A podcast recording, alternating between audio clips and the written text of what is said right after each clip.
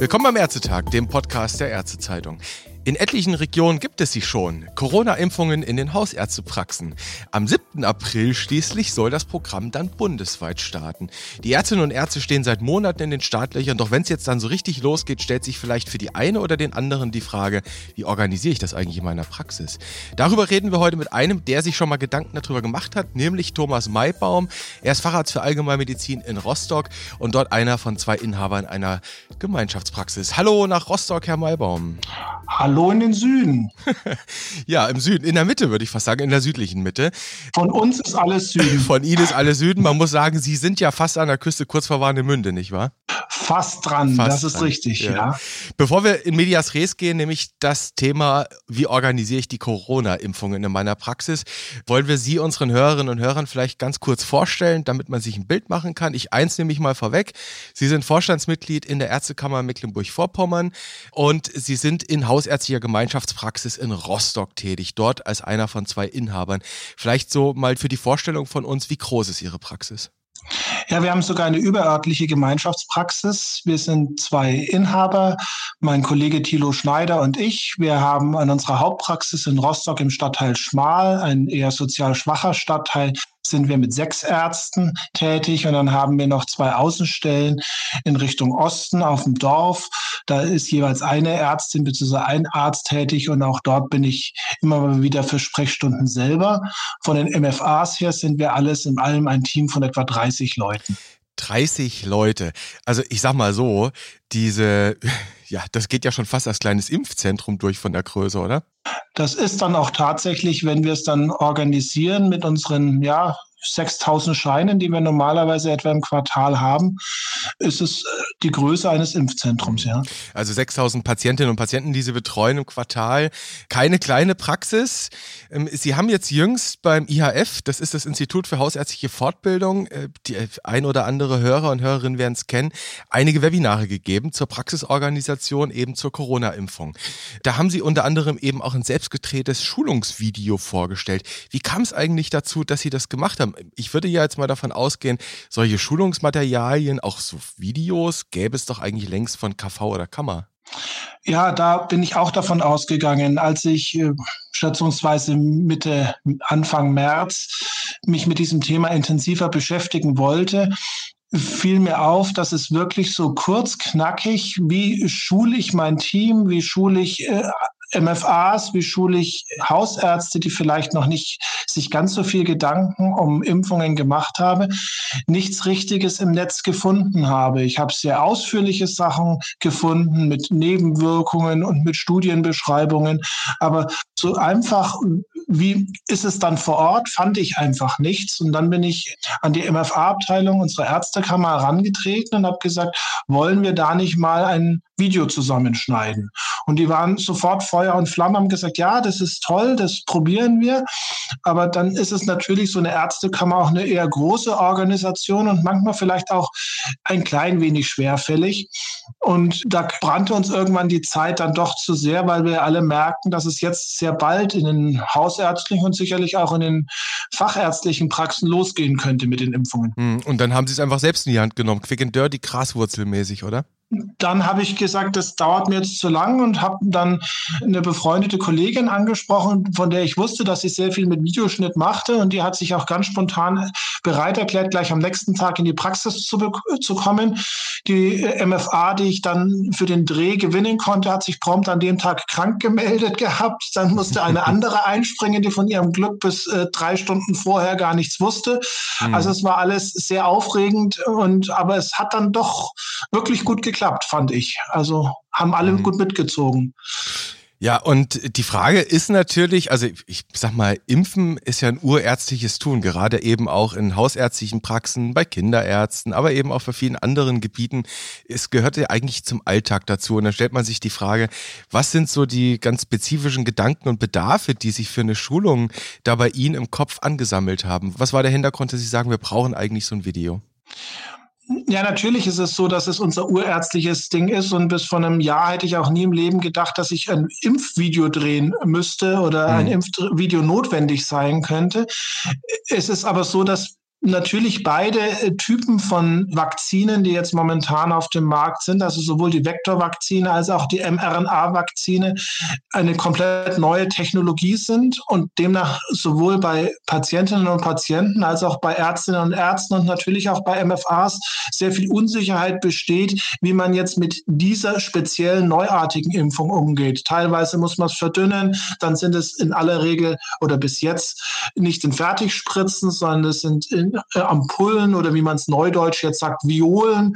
Und dann muss man nur sehr wenig davon aufziehen, muss man dann sich speziell verkleiden dafür, man muss speziell nachbeobachten und so weiter und so weiter.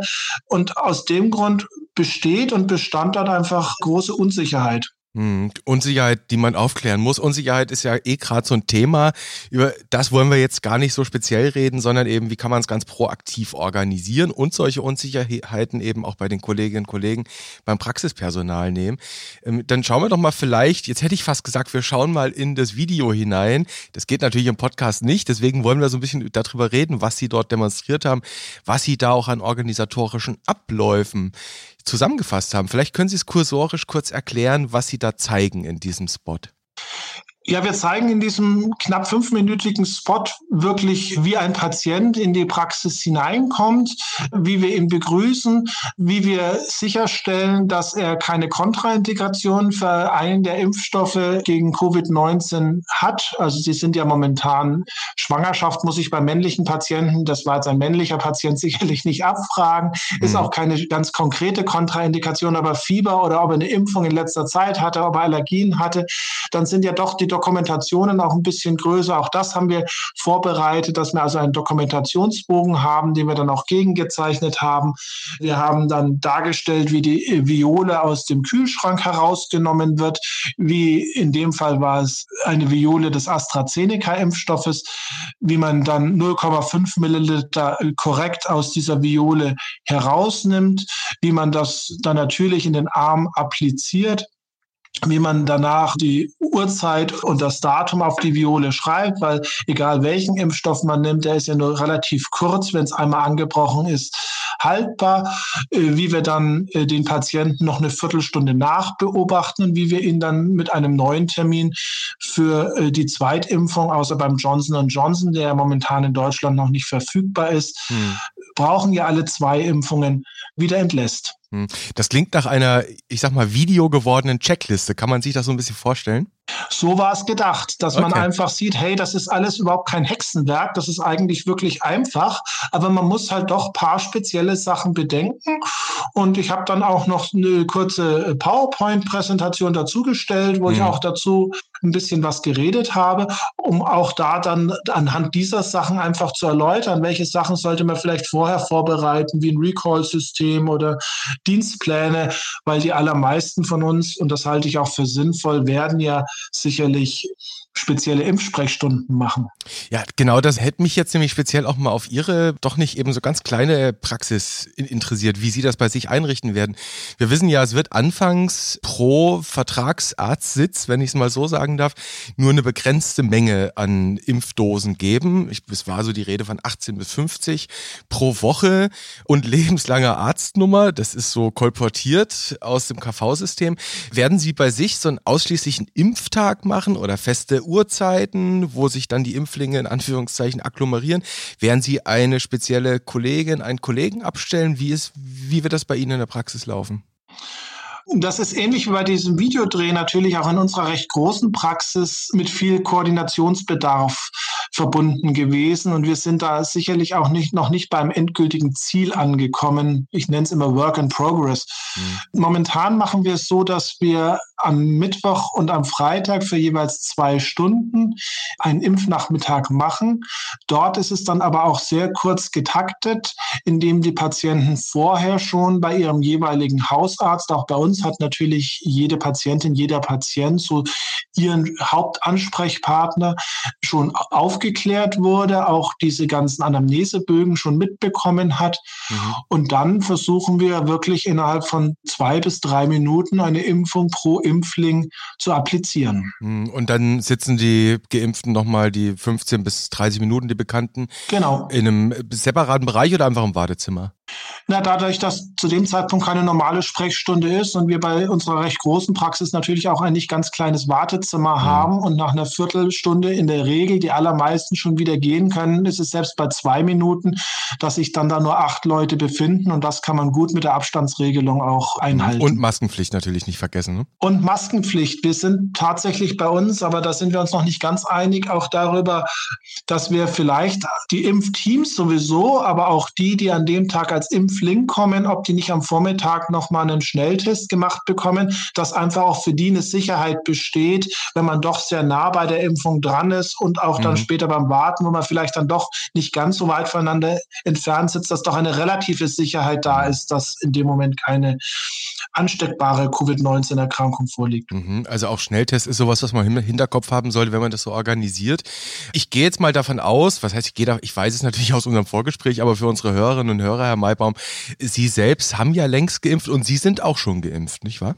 Ich habe mich tatsächlich vor sechs Tagen, als ich dann an der Reihe war und wir auch in Mecklenburg-Vorpommern für Praxispersonal Violen bekommen haben, mit AstraZeneca impfen lassen, ja. Hm. Jetzt haben Sie gesagt, dieses Video, das Sie gemacht haben, das haben Sie mit Blick auf die AstraZeneca-Vakzine gemacht, die Adenovirus-Vektor-Vakzine. Ähm, jetzt wissen wir ja zunächst mal bundesweit zur Verfügung stehen wird Comirnaty, die mRNA-Vakzine von BioNTech Pfizer.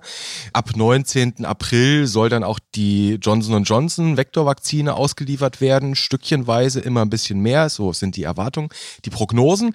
Werden Sie auch noch ein Video für die Rekonstitution des ähm, BioNTech-Impfstoffs nachlegen? Diesbezüglich werde ich erstmal kein neues Video drehen, weil darüber gibt es schon Videos. Mhm. Die Applikation des Impfstoffes ist ja relativ gleich. Das Einzige, was uns fehlt, ist die doch etwas besondere Art und Weise, wie man BioNTech-Impfstoff anmischt, dass man es eben nicht schütteln, sondern nur drehen darf und so weiter. Mhm. Darüber gibt es schon sehr gute Videos und die äh, gibt es beispielsweise von der LMU in München, ein fünfminütiges Video. Mhm. Meiner Ansicht nach ist es da gerade für große Praxen wie unsere dann auch sehr sinnvoll, wenn man schafft, eine Kooperation mit der lokalen Apotheke hinzukriegen. Und unser Apotheker hat auch schon uns sehr eindeutig signalisiert, dass er uns das sehr gerne zur Seite steht, dass er das unter aseptischen Bedingungen für uns dann vorbereitet beispielsweise. Aha, das wollte ich mich gerade fragen. Das heißt, Ihre Apotheke, mit der Sie zusammenarbeiten, die wird Ihnen das rekonstituieren. Das heißt, Sie bekommen quasi fertig aufgezogene Spritzen. Wir haben die Besonderheit, dass unsere Apotheke wirklich Tür an Tür ist. Also es sind keine 50 Meter und da kann man es natürlich auch, selbst wenn es jetzt transportmäßig schwierig ist, was es ja beim BioNTech-Impfstoff momentan wahrscheinlich sein soll, hm. sehr gut machen, ja. Das ist natürlich ein Riesenvorteil. Das heißt, Sie mussten jetzt auch nicht in einen neuen Tiefkühlschrank investieren oder ähnliches. Gott sei Dank nicht, nein. Okay, dann vielleicht nochmal auch, auch so eine Sache, die, die Sie angesprochen haben, das Thema Erschütterung. Wir wissen alle, mRNA-Vakzine, die mRNA ist gekapselt in ein Lipidprotein Protein. Und das ist relativ anfällig für Erschütterung. Deswegen gibt es da ja dieses Kaviat, bitte, bitte nicht schütteln, bitte aufrecht lagern etc. Haben Sie da in der Praxis besondere Vorkehrungen getroffen oder ist das auch wieder eine Sache, wo der Apotheker Ihnen das alles herstellt? Das ist tatsächlich das Glück, dass wir sehr früh da auch in Kontakt mit unserem lokalen Apotheker treten konnten und der da auch sehr bereitwillig war, uns zu unterstützen. Die Frage ist tatsächlich nur für Hausbesuche, für sehr immobile Patienten. Die sind in der Menge allerdings wirklich äh, sehr wenige. Bei uns zumindest, äh, die meisten Immobilienpatienten leben ja doch dann in, in Pflegeeinrichtungen, die jetzt schon durchgeimpft sind. Mhm. Und die wenigen, die wirklich partout überhaupt nicht aus ihrer heimischen Wohnung herauskommen, ich finde es immer wieder interessant, dass sie es dann doch schaffen, zum Kardiologen zu kommen, aber zum Hausarzt muss man zum Hausbesuch. aber die sehr wenigen, die es dann tatsächlich nicht schaffen, an der Stelle bietet unser Apotheker uns auch an, eine Kühlbox mit Temperaturkontrolle zur Verfügung zu stellen, wo es dann auch eine Polsterung gibt, ah, äh, okay. äh, dass dieser Impfstoff dann durch die Erschütterung nicht zerstört wird. Mhm. Das heißt, ich habe jetzt mit speziellem Blick auf Ihre Praxis auch richtig verstanden, mit Blick auf das Thema Haus- und Heimbesuche. Das ist jetzt nicht so ein Riesenthema für Sie und Ihre Kolleginnen und Kollegen, dass Sie da eine besondere Planung machen. Die Einzelnen, die es dann betrifft, die werden Sie aufsuchen und dann über so eine Kühlbox die Vakzine mitbringen bringen? Na, das Besondere ist tatsächlich dann eher, dass natürlich diese sechs Impfstoffe, wenn man vielleicht in Nordrhein-Westfalen leben würde, sogar sieben Impfdosen, die man aus mhm. einer Ampulle BioNTech herausbekommt, dass die dann so aufgeteilt sind, dass dieser Hausbesuchspatient dann auch einen dieser sieben abkriegt, ohne dass man fünf oder sechs Impfdosen verwerfen muss. Das ist dann mhm. eher ein logistisches Problem im Vorhinein. Verstehe. Und jetzt mal, ich, ich wollte gerade sagen, das, was alle interessiert, nein, aber das, was zum ärztlichen Tun am Ende einfach mit dazu zählt, Herr Maybaum, das ist das Thema Formulare, Formulare. Man könnte auch sagen Abrechnung, Codierung und sonstiges. Und jetzt wissen wir ja alle, es gibt im KV SafeNet gibt es ein separates, ja quasi Dokumentationstool. Es gibt für jeden Impfstoff und jede Impfsequenz gibt es separate Pseudo-GOPs. Und wie auch bei anderen Vakzinen man das ja kennt, es ist ja nicht wirklich was Neues, muss auch die Chargennummer mit kodiert werden.